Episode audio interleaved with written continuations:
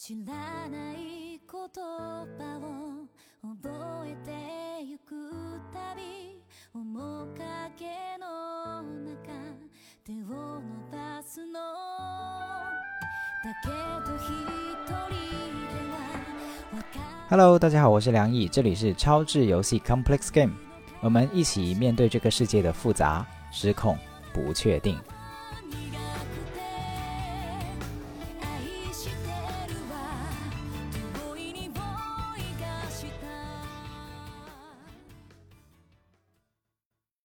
犹豫了很久，也挣扎了很久，要不要录这一期。我有很多的选择，其中一个选择是做一个完全跟那件事情没有关系的题目，而我也可以这么做。笔记本里面已经记了很多的材料，但是我的心里面有一个部分是在跟我说，好像我们没有办法绕开那件事。所以这期节目我想了很久，就是我相信你们也没有办法去绕开那件事，跟我一样，人类的情感是连续而统一的，所以我们真的很难做到，当看见一件非常悲惨、非常多的人持续在受苦的事情的时候，一边非常非常的悲伤，然后切换到另一个页面的时候，或者另一个节目的时候，瞬间的就变得非常的开心、愉快、喜悦、轻松。虽然我们的媒体现在或者说社交媒体的结构，让我们很容易产生这样的精神分裂，就前一个帖子还是非常非常的兴高采烈，后一个帖子就如丧考妣。我们是一个人，我们很难做到这一点。所以，嗯，前几天 What You Need 发了一个呃图片，就说：“哎呀，今天又是无心工作的一天。”我想这个图片非常的有寓意，它寓意着我们很想我们的工作、我们的日常跟那个无穷的远方以及在受苦的那些人是有关联的。我们不是在做自己的一亩三分地，然后只是把他们当做另一个世界的人，他们跟我们活在同一个世界，所以我们才会一边看这些信息的时候，一边甚至连工作都无心工作。大家想一下，如果我们的工作是跟那些无从远方的人的受苦是相关的，那么我们其实会更有动力的去投入到我们日常的工作。所以，当我们刷这些信息刷到无心工作的时候，一方面是我们的我们的情感，如果我们的情感是一个呃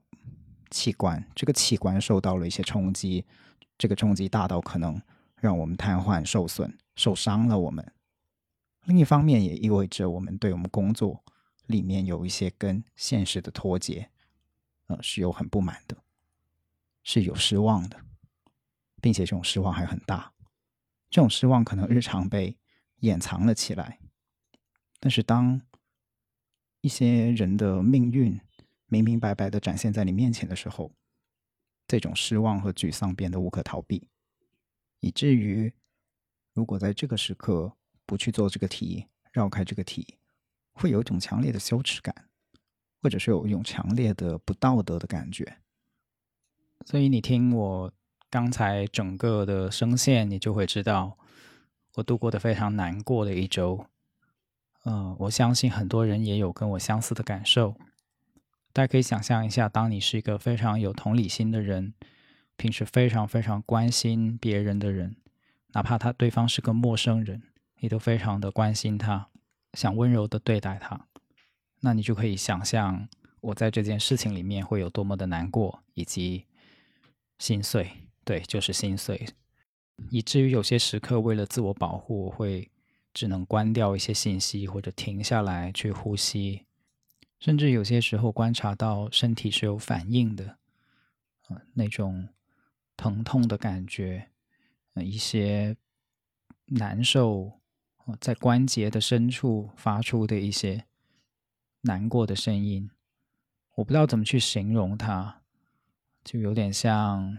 你刚爬完一天的山，然后淤积了一些乳酸，然后第二天起来浑身都疼的那种，浑身都疼。但是你很明显的知道，那不是因为你昨天刚大量的运动完，所以有疼痛，它就是疼痛。以及一些淤积、一些堵塞等等。那作为一个心理工作者，我当然也很关注这种健康的问题，身心健康的问题。所以你听到这期节目的时候，是我等于当心碎了一地，要怎么把它重新的粘起来、捡起来、缝合起来？这是一个自我疗愈，甚至你可以说是一个自救的过程。但是，我想在这样的媒体环境以及社会的进程里面，我们得学会这种自我疗愈。然后我在想，我作为老师，可能首先得有这种自我疗愈的意识，知道自己怎么样了，把自己照顾好，然后再把这些可能是叫经验，或者是分享，再分享给身边的人。所以，如果你发现你身边的心理咨询师或者是老师这几天没有办法，好像没有不在完全不在状态，没有办法去教书育人，或者是没有办法去给你做心理辅导、心理支持，那是正常的，因为他自己也需要时间去自我疗愈这些自然或不自然的连接到的无穷远方的人的伤痛。那当你听到这期节目的时候，其实也代表我复原了一点，当然没有完全完全的恢复完整，但是我复原了一点，从那个呃很难过的节点上努力的回来了一点。所以这期节目会有一些关于我的内心的历程是怎么样的，呃的一些补充性，我称之为补充性的角度，因为我不觉得这是这件事情的。解药我们依然非常的在等待一些公正的调查，呃，真相的揭露，以及司法、行政等等的介入，以及跟后续的跟上等等，这些是这件事件的主体。而这期节目可能我谈更多的是作为嗯围观者、参与者、亲历者，我们都是这件事件的亲历者，或者说参与者。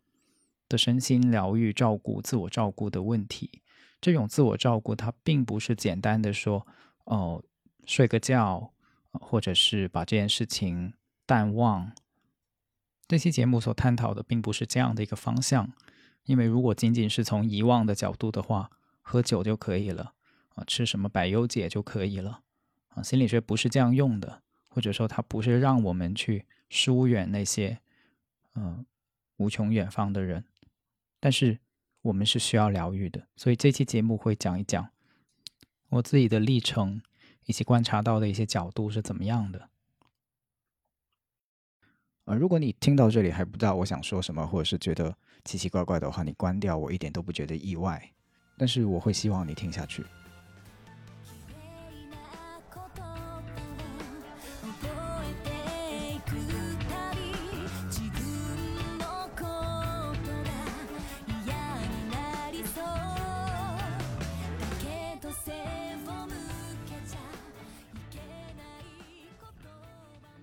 第一个是关于难过和疼痛。大概三天前，我发了一条朋友圈，是这样说的：另外有两个矛盾又无时无刻共存的声音在我脑海里面，一个是喊加油的声音，毕竟透过舆论，无数微小的努力凝聚成一些进展和倒逼；另一个是希望更多人在这个过程中注意自我关怀和休息的声音。因为高强度的信息和情绪的刺激，尤其在社交媒体这种过饱和和漫灌的形式下，很多人已经出现了身心上的状症状。我想用同等的力量表达这两个声音。我们能感受到他人的苦难和痛苦，所以我们依然人之为人，而不放任痛苦和苦难摧毁我们的心灵，压碎我们的生活，也是一种爱。甚至，我认为那是那份想拯救他人的爱里不可或缺的一部分。所以，如果我们这几天觉得很痛苦，嗯，甚至我们有的时候控制不住发脾气，发自己的脾气，发身边人的脾气，可能你会能意识到这些莫名的愤怒，它来源于这个事件，它来源于可能不存在于你日常生活，但是是跟远方的人、跟这个事件、跟这个议题所勾连起来的一一大团的愤怒，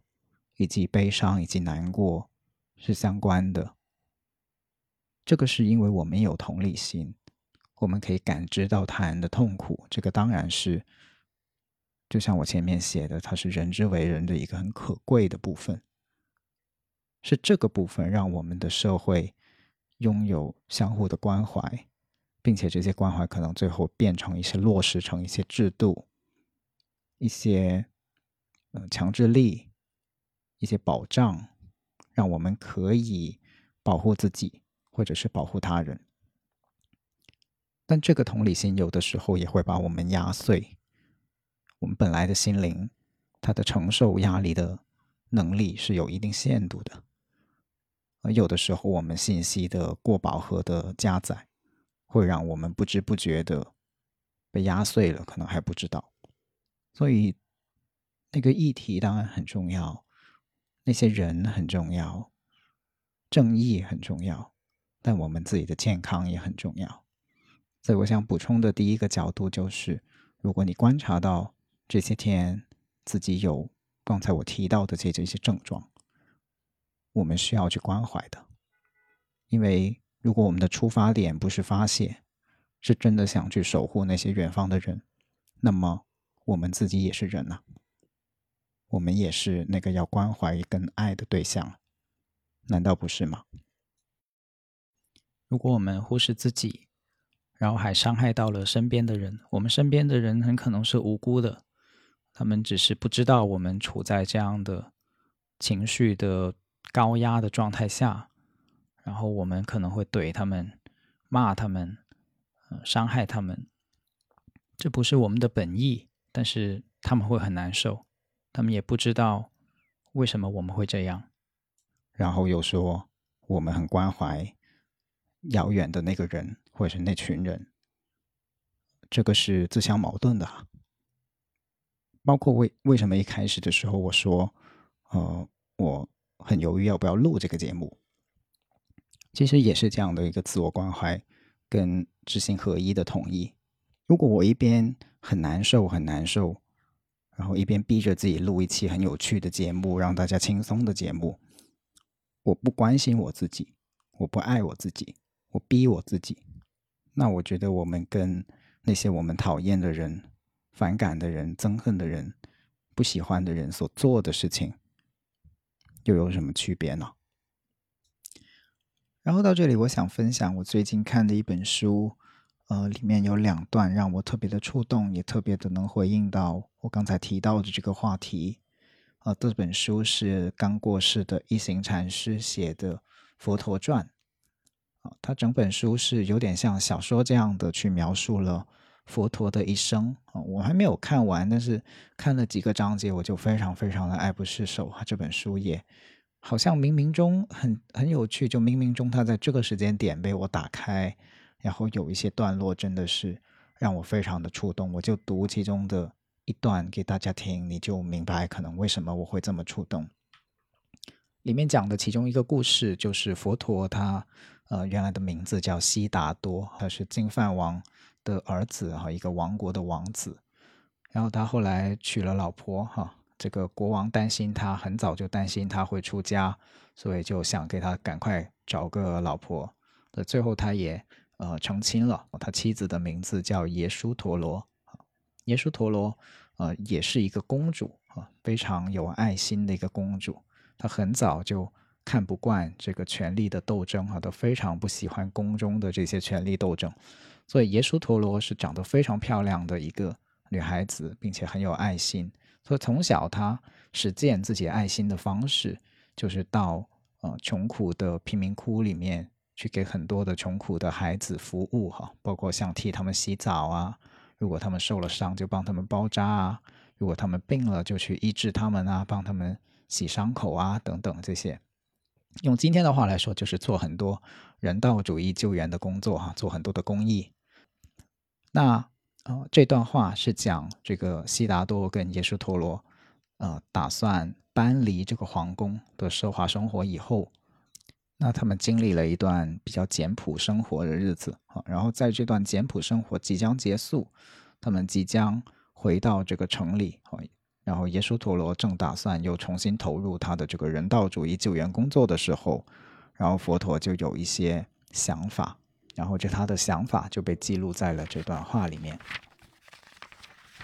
他不时都会请教悉达多有关他回城后将要重新投入的救援工作。悉达多非常明白他对这些工作的热诚，而永远都会给他无限的支持和鼓励。耶稣陀罗也因此对她的丈夫更加的信任。虽然悉达多从没有怀疑过耶稣陀罗这些工作的价值，但他却觉得这条途径。并不可以带来真正的祥和安稳。人们不单是被困在社会的不公平和疾病的折磨之中，也是被他们自己心智所产生的忧悲苦恼所束缚着。如果有一天，耶稣陀罗也陷入了恐惧、愤怒、憎恨或失望之中，他又哪会再有精力去继续他的工作呢？悉达多自己曾亲身经历过因为朝廷和社会的不健全而引起的怀疑、沮丧和痛苦。他知道，心底里的平静才是真正社会工作的根基。我觉得这段话一下子就点中了我非常关心的一些问题，并把它表达得很清楚。我再念一遍后面的那个小节。人们不单是被困在社会的不公平和疾病的折磨之中，也是被他们自己心智所产生的忧悲苦恼所束缚着。如果有一天，耶稣陀罗也陷入了恐惧、愤怒、仇恨或失望之中，他又哪会再有精力去继续他的工作呢？悉达多自己曾亲身经历过因为朝廷和社会的不健全而引起的怀疑、沮丧和痛苦。他知道，心底里的平静才是真正社会工作的根基。而这种平静，它并不是说麻木不仁的那种，什么都不曾想，什么都不感受到。它不是麻木不仁，这种平静是内心不为那些困、愤怒、仇恨、恐惧所困扰的一种状态。这对于每一个社会工作者，或者说每一个想为社会。变得更美好，去创造的人来说，的都非常非常重要。因为当我们心里面充满恐惧、充满愤怒的时候，其实我们没有办法去真的爱别人。我们其实是特别的恨某些人。我们我们认为，只要他们死掉了，他们不存在了，那么这个世界就会变得更美好了。而这真的不是真相，这当然不是真相。那真相是什么呢？我们怎么样去获得这份平静呢？啊，这是非常不容易的一个课题啊！但是我有另一篇文章可以分享给大家，或许在听完以后，你会更能够接近理解，说那个平静是怎么来的。那个平静当然跟我们的呼吸、冥想有关系，但是如果我们只是单纯的去呼吸，单纯的呃，所谓叫放下的时候。那么事情其实没有任何的改变，因为我们的理解没有改变。下面这篇文章是一行禅师回答别人的提问的一个呃小故事，我觉得非常的能够切中关于我们怎么到底内心的平静是怎么获得的，是真的交给时间去遗忘吗？平静是透过遗忘得来的吗？嗯，这篇文章告诉我们，平静不是透过遗忘得来的，平静是透过理解得来的。它不是在做减法，其实是在做加法，而这个加法很重要。问与答：问，是否可以请你谈谈原谅？一行禅师回答：原谅是了解的结果。有时，即便我们想原谅某个人，但我们办不到。我们可能有原谅的善意，但是痛苦还是存在。对我来说，原谅就是深入检视并了解以后的成果。从上世纪七十到八十年代，我们在巴黎有个办公室。某天早晨，我们收到了一个很坏的消息。一封来信告诉我们，一个年仅十一岁的女孩在搭船离开越南的时候，被一个海盗强暴了。当她的父亲试图去阻止的时候，强盗们把她丢进海里，小女孩也跟着跳入海中，溺毙。我很愤怒。身为一个人，你有愤怒的权利；但是，身为一个修行者，你没有停止修行的权利。我吃不下我的早餐，那个消息让我难以承受。我在附近的森林中行禅，我试图接触大树、飞鸟与蓝天，让自己平静下来。然后我坐下来开始禅修。这次的禅修持续了很长一段时间。在禅修中，我看到自己是在泰国海边出生的婴儿。我的父亲是个穷苦的渔民，我的母亲没有受过教育，穷困围绕着我。当我十四岁的时候，我必须跟随父亲在渔船上一起工作来维持生计。当我的父亲去世的时候，我必须一肩扛下这个生意，这是很辛苦的工作。我认识的一个渔民告诉我，许多来自越南的船民往往都随身携带贵重的家当，例如金子和珠宝。他建议我们，只要拦下一艘船，并抢夺一些金子，我们就会变得富裕。身为一个未受过教育的贫穷的年轻渔民，我被诱惑了。有一天，我决定跟他一起去抢劫船民。而当我目睹渔民强暴船上的一个女子的时候，我也受到了诱惑。我看着四周，发现没有警察，也没有任何外来威胁可以阻止我的时候，我对自己说：“我也我也能够这样做，只是一次。”这就是我如何变成了一个强暴小女孩的海盗。现在，设想你身在船中，手里握着枪。如果你瞄准我，并且枪杀我，你的行为将不会帮助我。在我的整个人生中，没有人帮过我；在我的父亲和母亲的整个人生中，也没有人帮过我的父亲或我的母亲。当我从小男孩长大的时候，我未曾受过任何教育，我跟坏孩子一起玩耍，长大以后成为贫穷的渔民。没有政治人物或教育人员曾经帮助过我，而因为从来没有人帮助过我，我变成了一个海盗。如果你枪杀了我，我就会死掉。那一夜，我为此陷入沉思。我再次看到自己从年轻的渔民变成海盗，我也看到在那个晚上，在泰国的海岸线上，有数百个婴儿诞生。我理解到，如果没有人帮助这些婴儿长大，让他们接受教育，并有机会过好的生活，那么在二十年后，这些婴儿中有些人可能就会变成海盗。我开始理解，如果我是那个生在渔村里的小男孩，我也可能会变成一个海盗。当我完全了解这个之后，我对那些海盗的愤怒就消失无踪了。我不对那个渔民感到生气。我反而怜悯他。我发誓，只要我能做什么来帮助那天夜里诞生于海岸线上的那些婴儿，我将义无反顾地伸出手。透过禅修，被称为愤怒的能量转化为慈悲的能量。没有这种了解，便不可能原谅。而了解就是深入关照的成果。我称之为禅修。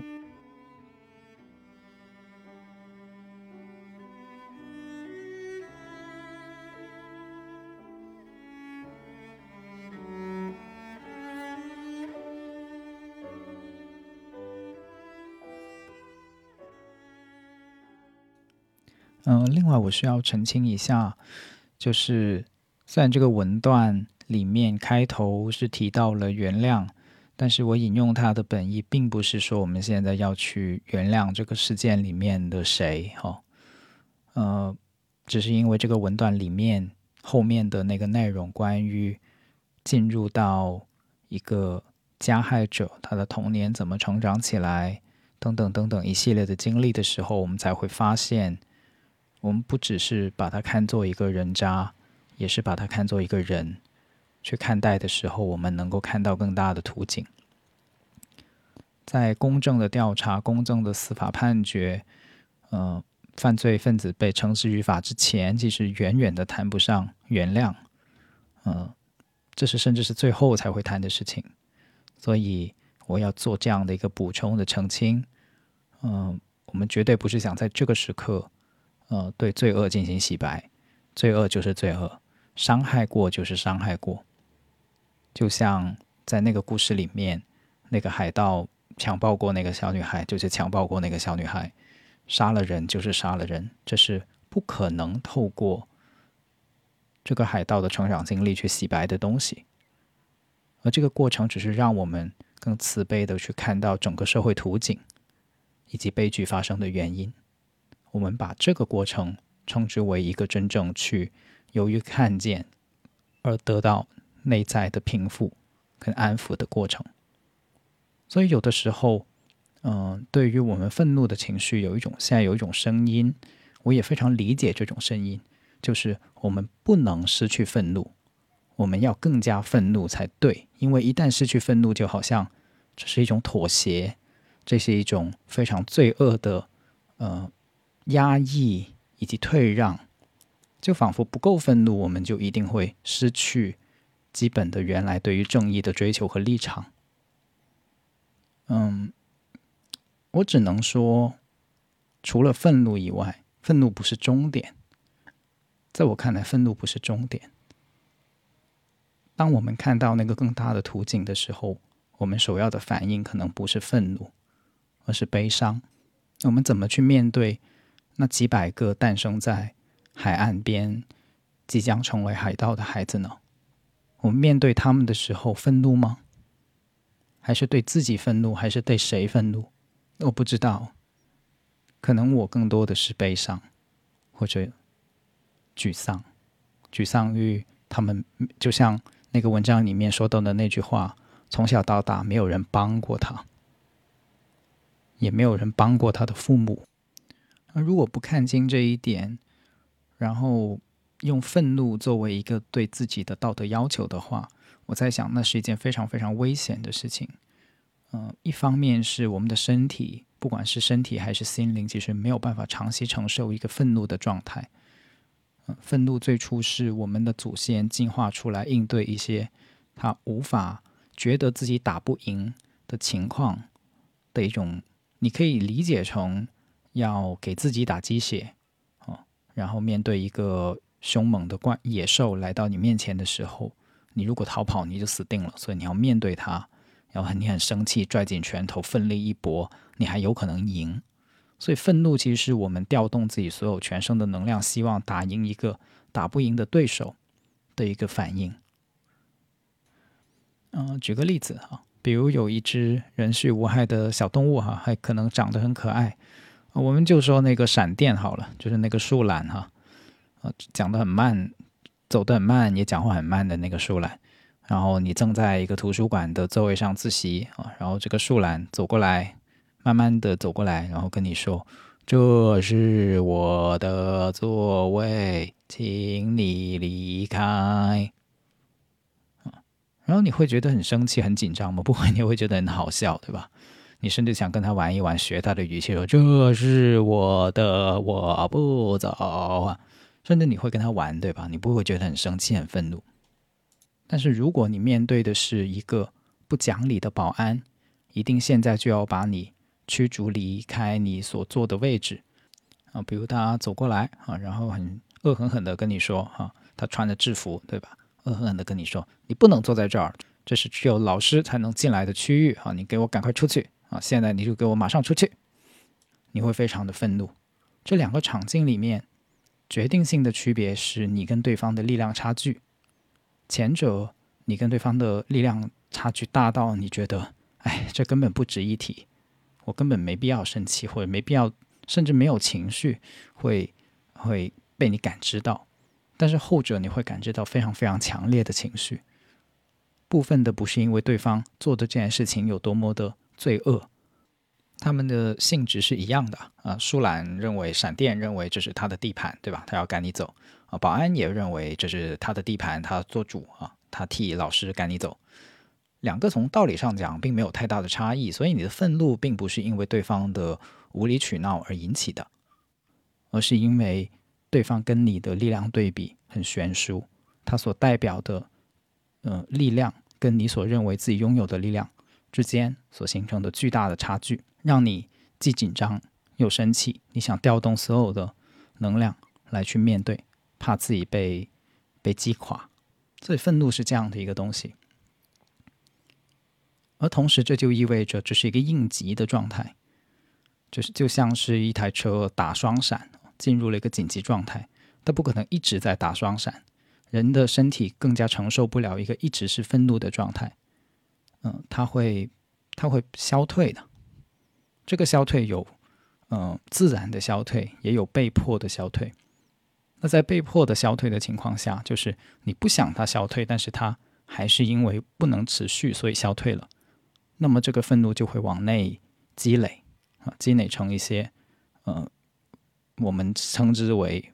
呃暗黑能量的东西。我不知道怎么去形容它，但是它就是会形成一些怨、一些恨，成为一些呃黑色的东西，存积在你的体内，等待下一次。再次愤怒的时候，如果是相似的场景、相似的人、相似的呃对方激起你的这份愤怒的时候，你的这份愤怒就会加倍，因为上一次那个被迫压下去的愤怒，这一次因为对象是同一个啊，比如你非常讨厌的那个保安，你又遇见他开始赶你了，赶赶你走啊，离开你本来觉得可以打篮球的一个场地。你你下一次的愤怒就会叠加上第一次的愤怒，你会愤怒乘以二啊，可能你会更加更加的生气。所以在这次事件里面，几乎所有的公共事件里面，我们会发现愤怒是好像山洪爆发一样的，远远超过可能呃，在一个正常的良善社会里面出现一件事情的时候，大家所有的情绪。这个叠加的来源不仅是因为社交媒体的循环刺激。也因为我们的愤怒曾经没有得到疏导，也没有得到平复，然后被压回去了。如果这些愤怒不被看见，又或者是作为道德正义在不断被坚持的时候，我们就可能落入一个挺危险的境地。有一种状态叫做什么？易燃易爆，哈，就是爆炸品，就是易燃易爆。那我们观察到现在。越来越多的人变成这样的易燃易燃易爆的状态，但问题是，当它爆的时候，它炸伤的可能就不是那个我们想去消灭的人，相反，可能是自己以及身边的人，那些我们最爱的人，那些其实最包容我们的人。这是一个很悲伤的局面，哈，或者很不想看到的结局。嗯，所以我们很想。让更多的人从这种易燃易爆的状态下解放出来，但是不是透过洗白，不是透过忘却，不是透过掩埋。我再重申一次，这次节目其实是关乎于怎么样在这个意义上的疗愈，因为疗愈实在是太容易被理解成上面说的三种情况：压抑、遗忘或者是掩埋。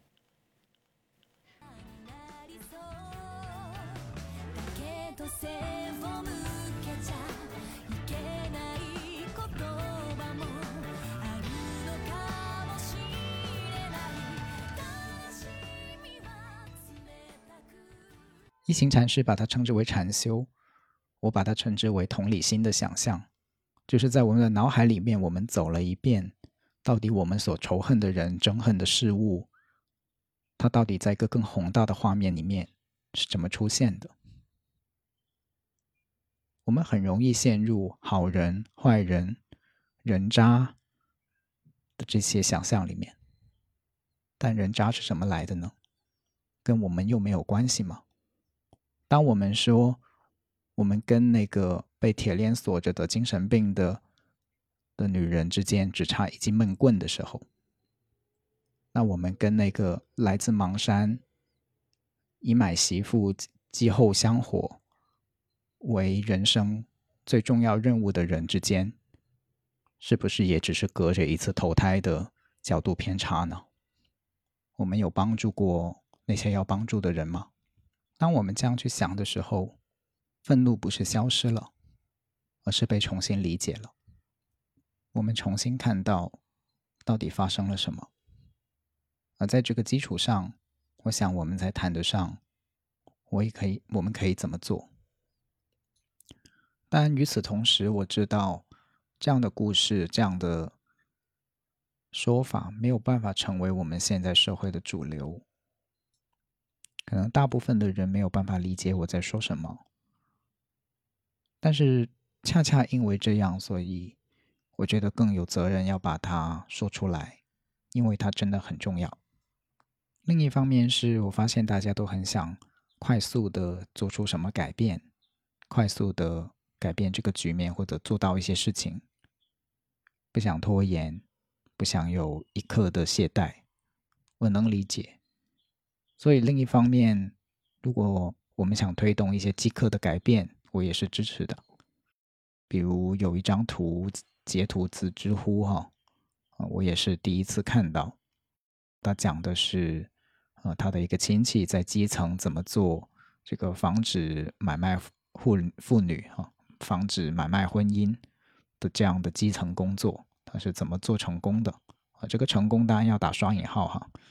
啊，他的成功的 KPI 就是这个事件的绝对发生率啊要下降降到零，以这样的目标去去做。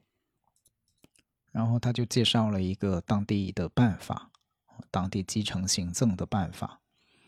就是举报有奖。简单来说就是啊，让这个基层的老百姓发现身边有谁在买媳妇。发现身边有谁有拐卖的妇女，哈，直接举报，然后举报核实了以后呢，就可以奖励，啊，奖励五百块钱。比如说，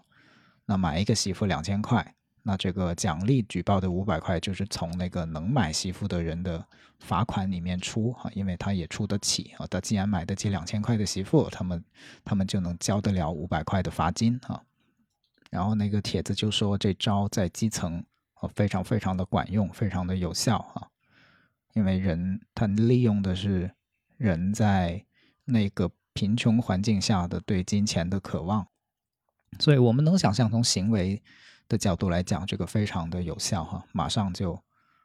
呃可以实施。我也不反对我们去推动这样的呃基层的进展，但同时我也很感慨哈，因为在公共领域里面，最近谈的最多的这种推动可能是修法和立法。我就有时候会很挠头哈，就是如果我们的目标是想去快速的改善基层的环境的话，那么立法不知道为什么总是成为一个呃最多人讨论的角度。相反，这些基层的行政的方式却很少人去探讨啊。其中一个可能性，我想是因为呃，就是参与互联网讨论的这些讨论的人。本身拥有这个基层行政经验跟视角的不太多啊，甚至有的人会说：“哎呀，这是人均小学生哈，这个小学生讨论问题，当然就是从最宏观的角度来讲的嘛，所以就会去想法律嘛，哈，啊，思想简单，行为幼稚，所以我才更觉得需要把一些角度给讲出来，不管是从行政的角度，还是从更。”更深处的一些同理心的角度，我们都需要具备啊。所以这期节目，我我你会发现我支支吾吾的，有时候哈，就是因为我不知道我讲的东西到底是深太深了还是太浅了啊。不扯远了哈。那在录这期节目的同时，基本上就有新闻不断在更新啊，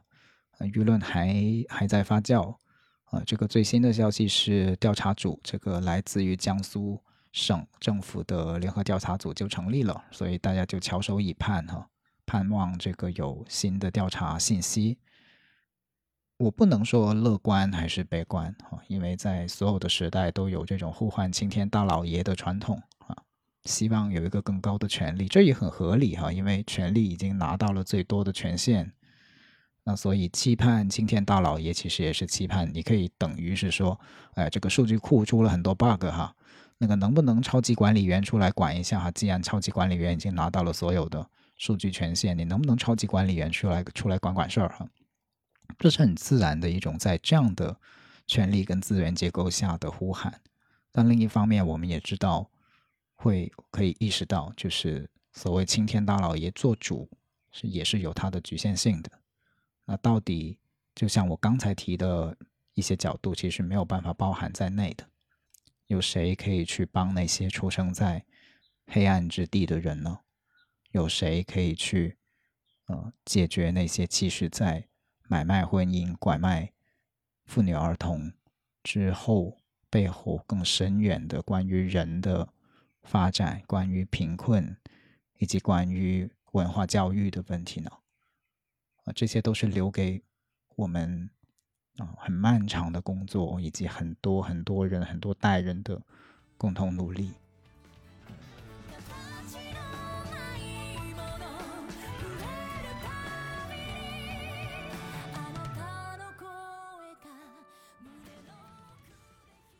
我有一个说法，就是，呃，政治上的困难，它其实也同构的相同的结，以相同的结构呈现在我们的日常生活里面，呈现在我们的家庭。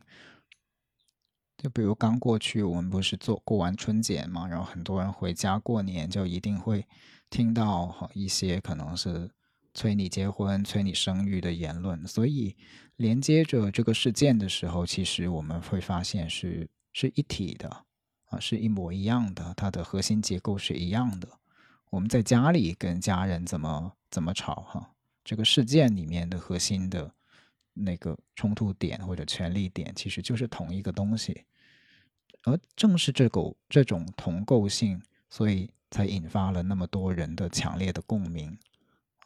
我们也是很多人从大山出来的，也有很多的人在城市里面过着。安全的生活，但其实可能就在我们身边的不远处，还有很多的危机四伏，还有很多的盲山。那如果我们能认同这种远方的人跟我们的呃生活中的微小的痛苦之间也有强烈的同构性，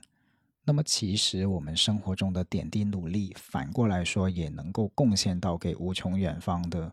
人的生活的改善，虽然它不是那么的直接哈，像是你代表警察哈去把他们解救出来，不是这个意义上。但是从一个更大的背景跟进程来说，你的日常生活的点滴的善意跟努力，也可也无可置疑的，就是在贡献给这个伟大的进程。这个伟大的进程可能不是那么的具有个人英雄主义色彩。但是它是由我们每个人的点滴组成的。我们能不能尊重那个给我们送外卖的小哥，给我们开门的保安，帮我们测核酸的医护？我们是怎么去抵抗那些告诉我们说：“哎呀，对下属就是要狠一点，哈，能能骂就骂，能怼就怼，哈，不能给他们惯着。”当我们去听到这些声音的时候，当我们去抵抗这些声音的时候，抵抗这种把对方不当人看的声音的时候，不正是在参与这个拯救人的伟大的进程吗？如果我们一边上网刷着手机，一边说我们要拯救那个无穷远方的谁谁谁，哈，然后自己生活里面又参与了那些对别人的不尊重。压迫，不去沟通，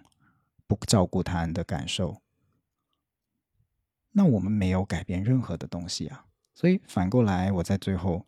嗯，想想说，就是如果我们想看到希望，我觉得希望的所在不一定是，嗯，所谓的某某某通告，什么谁谁得到解救，不只是这个层面的，因为这个事情所激起来的社会的义愤。它已经触碰到了我们，呃，很敏感的对于这个社会到底有没有在尊重人的尊严，有没有在尊重人的基本生存，有没有在提供人的安全基本保障，也就是关于人的一切的话题了。所以，如果我们能在生活的细微处去尊重人、体谅人、爱人、感受他人，不也是在参与进这个伟大的进程里面吗？嗯，最后我想用《佛陀传》里面的一个小故事来去作为这期节目的结尾。这个故事的背景是，呃，佛陀悉达多他从小就才艺出众哈，所以他的父王非常想他去继承国王的统治。然后当他差不多大的时候，就开始邀请悉达多王子去旁听这个朝政。太子被邀请出席很多公事上的会议。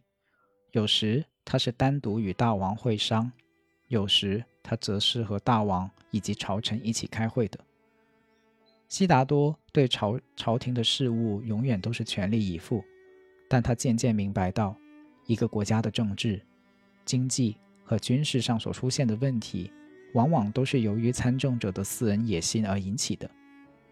当他们永远只是关心个人权利的保障的时候，他们是没有可能。为百姓着想而推行仁政的。每当他看到那些假仁假义的腐败官僚，悉达多就会十分气愤，怒火中烧。虽然如此，他却要把这些感觉都隐藏起来，因为他实在没有其他的对策可提供。一天，与几个大臣会议完毕，净饭王问他：“为何你总是默默坐在那里，不提任何意见呢？”悉达多望着他的父亲说：“我并不是没有意见，而是说出来也起不了作用。他们都是治标不治本。我仍未想到一个有效的办法来限来限制朝廷中有私心的一群人。就像福山密达，他在朝廷中是相当有权有势的一个，但你肯定知道他是贪污的。他也曾多次想削弱你的权力，以增强他自己。”可是，你奈何不了他，仍然要倚仗他的辅助，原因何在呢？因为你知道，如果不是这样，动乱就会随之而来。净饭王望着他的儿子，默然无语。过了一会儿，他说：“悉达多，你应该明白，要维持一个家和国家的和平，有很多的事情是需要容忍的。我个人的力量。”是很有限的，但我深深的相信，如果你能好好准备自己继位为王，你必定会做得比我出色。你是有才干去剿灭奸党，而又同时防止内乱的。悉达多叹息道：“父亲，这并不是才干的问题。我相信最基本的问题是，要令一个人的心得到解脱。”悉达多叹息道：“父亲，这并不是才干的问题。我相信最基本的问题是要令一个人的心得到解脱。如果你能听明白佛陀最后的这一句话，出自一个当时还是十几二十岁的少年口中的一这样的一句话，或许你就能够明白我为什么想做这期节目。”以及这期节目到底是想说什么？祝大家能找到这个解脱，以及帮助其他人找到这个解脱。好了，这期节目就到这里，我们评论区见，听友群见，下次再见。